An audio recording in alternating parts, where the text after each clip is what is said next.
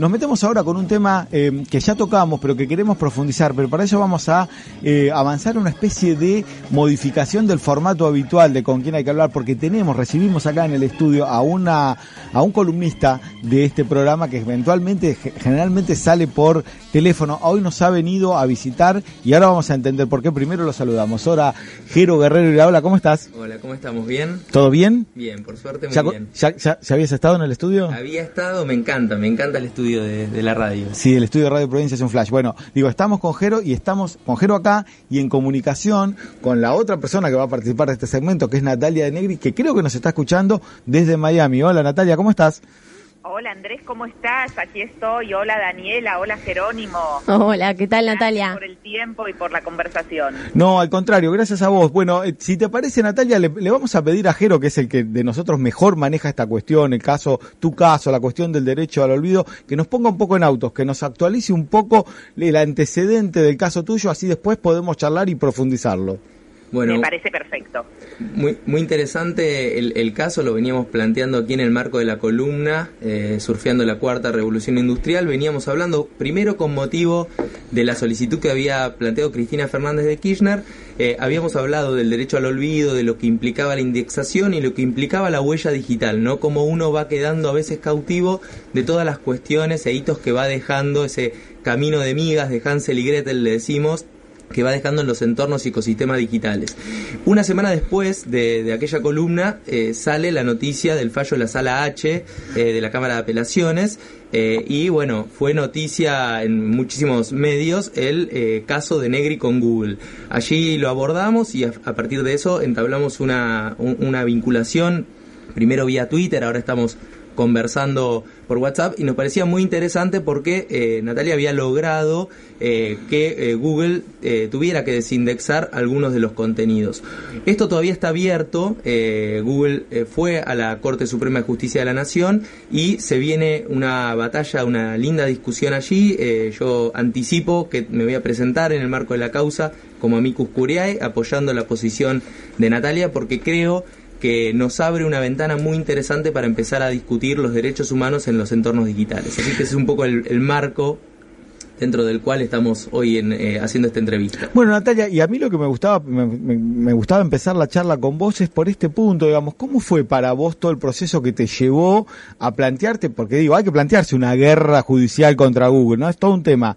Digo, ¿cómo fue para vos? ¿Qué te pasaba vos cuando entrabas al, eh, a los buscadores? Eh, ¿Qué te pasaba en lo personal, en lo laboral, por ahí también, en lo familiar?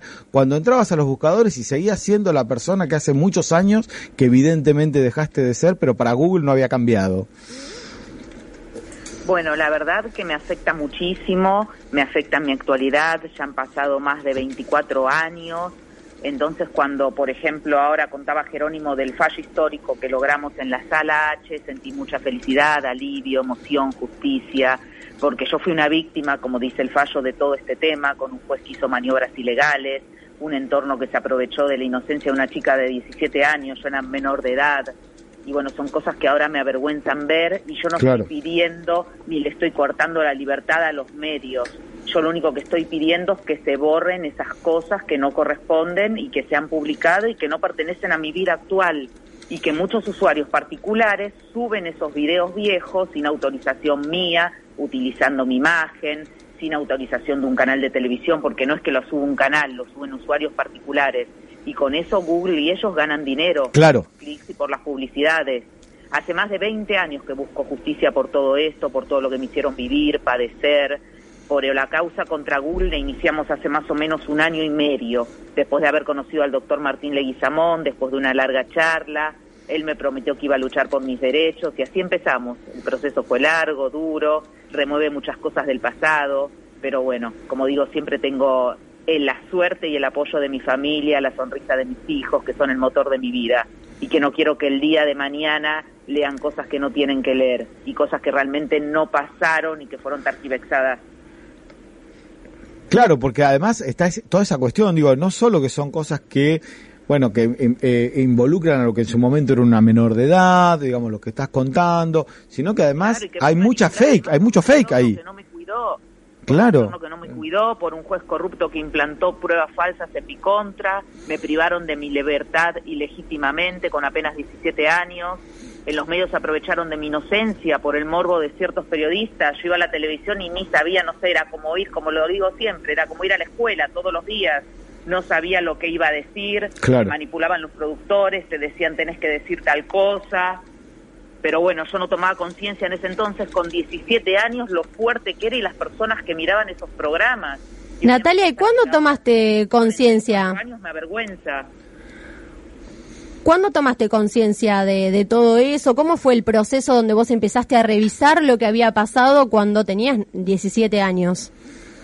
Yo creo que a los 22 a los 22 años más o menos, cuando se acabó toda esa locura de los medios y cuando, eh, bueno, yo conté en varios medios, conocí una mujer que estaba pidiendo limosnas en el Alto Palermo, ella había perdido todo en esa época, no estaban subvencionados los medicamentos para el cáncer. Eh, la compañía hasta que se murió la ayudé muchísimo con mi familia, con amigos, y ahí hice un clic y dije, quiero hacer contenido positivo para la televisión. Y es para lo que me preparé, mm. para lo que estudié, para lo que estoy haciendo actualmente. Empecé a apoyar en silencio a muchas fundaciones para niños con autismo, que soy madrina de muchísimos de ellos todavía que están en Argentina, aquí en Estados Unidos también hacemos muchas tareas humanitarias por eso creo que no es justo cargar con esa mochila después de tantos años. Aparte, en esa época no existían las redes sociales. Claro. Entonces es como que me arrastraron arbitrariamente, como digo siempre, desde lo analógico a lo digital. Totalmente. Viviste un cambio de, de, era, un cambio de época y cómo se fueron fertilizando, digamos, los contenidos que se generaron en el plano analógico pasaron al campo digital. Yo te quiero hacer una pregunta que, que, es muy, muy personal la, respuesta. ¿Qué se siente enfrentar a, Google, a Alphabet, ¿no? Uno de los gigantes que hoy maneja el mundo, digamos, uno de los grandes, de las grandes corporaciones a nivel global. Digamos, ¿qué sentiste y qué implicó el fallo de la sala H? ¿Cómo, cómo, cómo viviste ese proceso desde lo personal?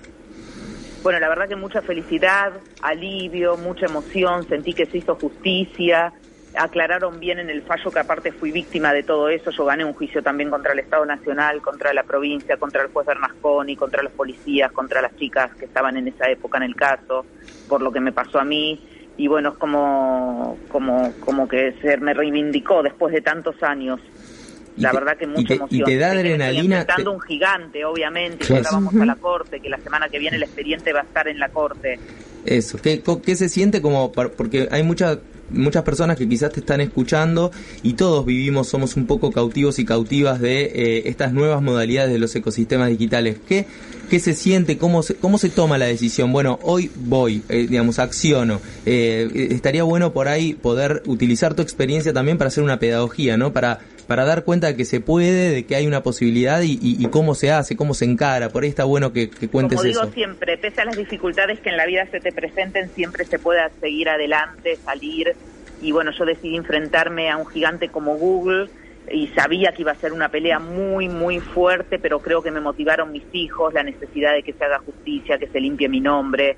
Soy una mujer de bien, trabajadora, responsable siempre preocupada por las necesidades de los otros, siempre buscando la manera de ayudar.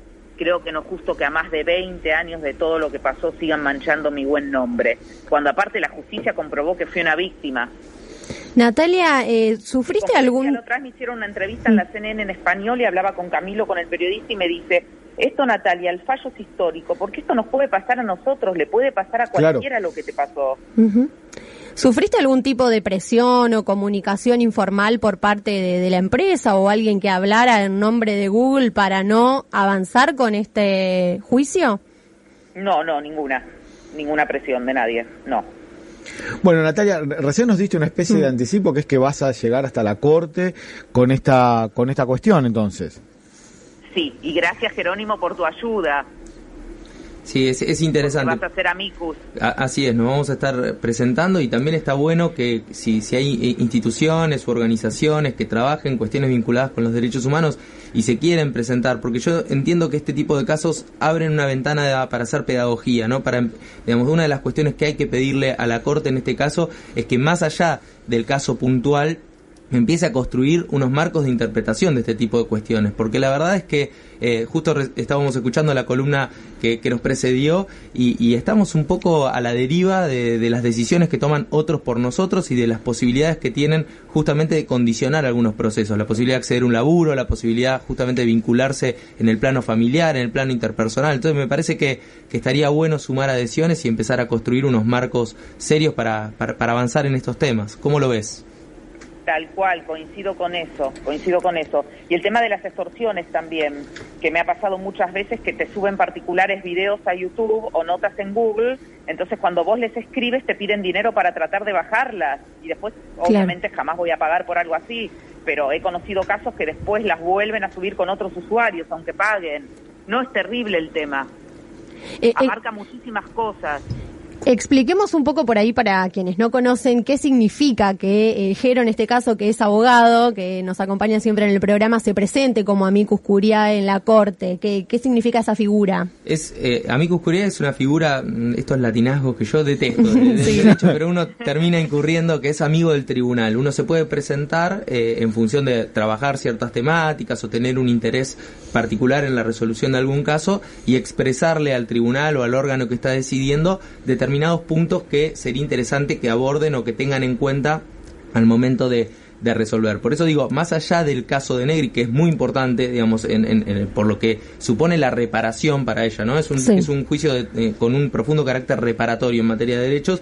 Pero Imagínense que yo me tuve que ir del país, además. Mm es, es importantísimo que el, el, máximo tribunal de, la nación eh, em, eh, fije una, un, horizonte en relación a estos temas. Es muy, muy importante eso. Eh, Natalia, recién decías me tuve que ir del país. ¿Cómo fue ese proceso? ¿En qué momento fue? Porque vos contabas recién que a los 22 años hiciste como un clic. ¿Fue inmediatamente que te fuiste? ¿Cómo, cómo fue? No, yo empecé a estudiar teatro con Dora Baret, empecé a estudiar comunicación, empecé a madrinar una asociación de niños autistas, a UPA.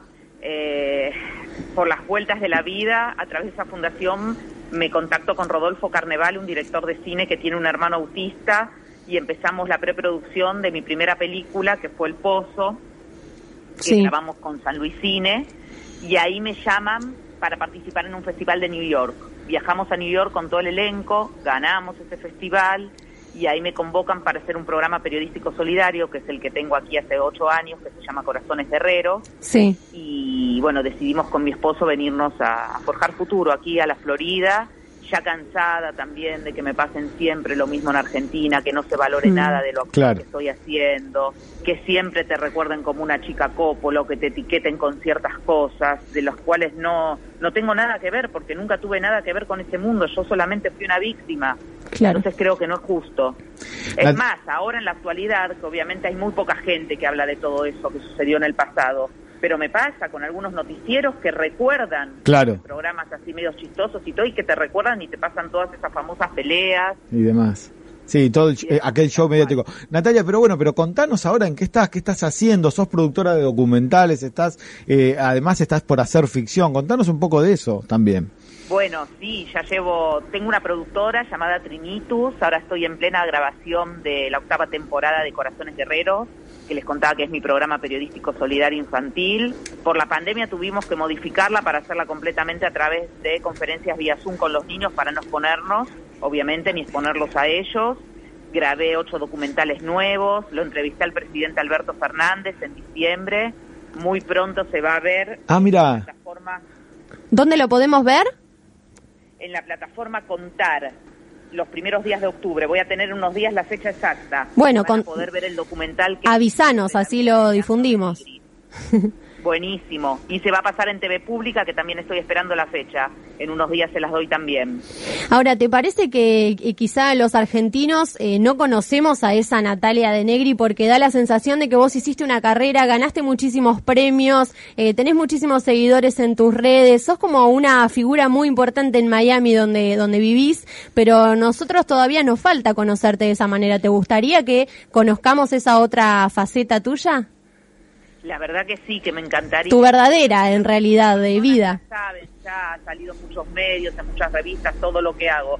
Pero siempre está el malintencionado que por mm. rating te pasa todo lo viejo. Está más que claro. Bueno, Natalia, te agradecemos. que no es como dijo el fallo de la sala H, no es nada informativo.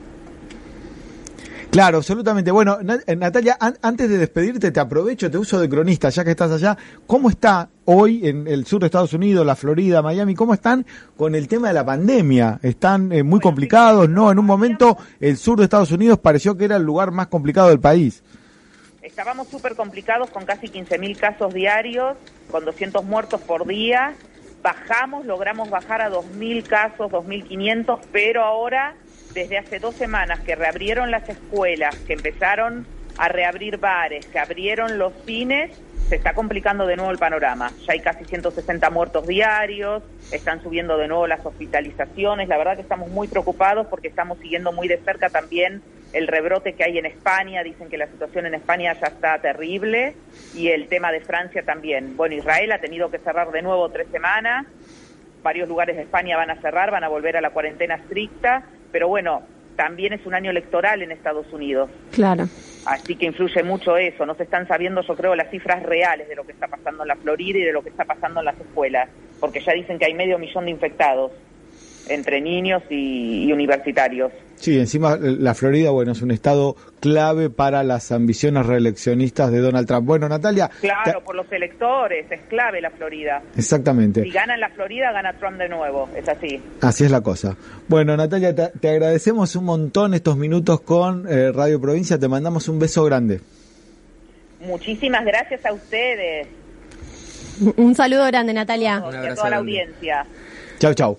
Bueno, era Natalia de Negri acá en esta especie de columna expandida de Jero Guerrero y Raola, este, metiéndonos con un tema que nos interesó de entrada, nos interesó, nos interesó la historia de vida, es, es, es, es, es, nada, es muy singular lo que la trayectoria de Natalia, está bueno para ilustrarla, pero también el tema de fondo Jero que tiene que ver con el derecho al olvido, me parece que es una de las cosas que se vienen en términos de justamente de derechos este frente a estos gigantes de las de las comunicaciones que cada vez más controlan nuestras vidas, ¿no? Así es. La verdad que es un, tema muy interesante y bueno, lo vamos a seguir tratando en las sucesivas columnas. Jero, gracias por venir acá. A ustedes. Te mandamos, te dejamos un abrazo, nos encontramos con vos el sábado que viene, con la audiencia nos encontramos en un ratito después de la pausa.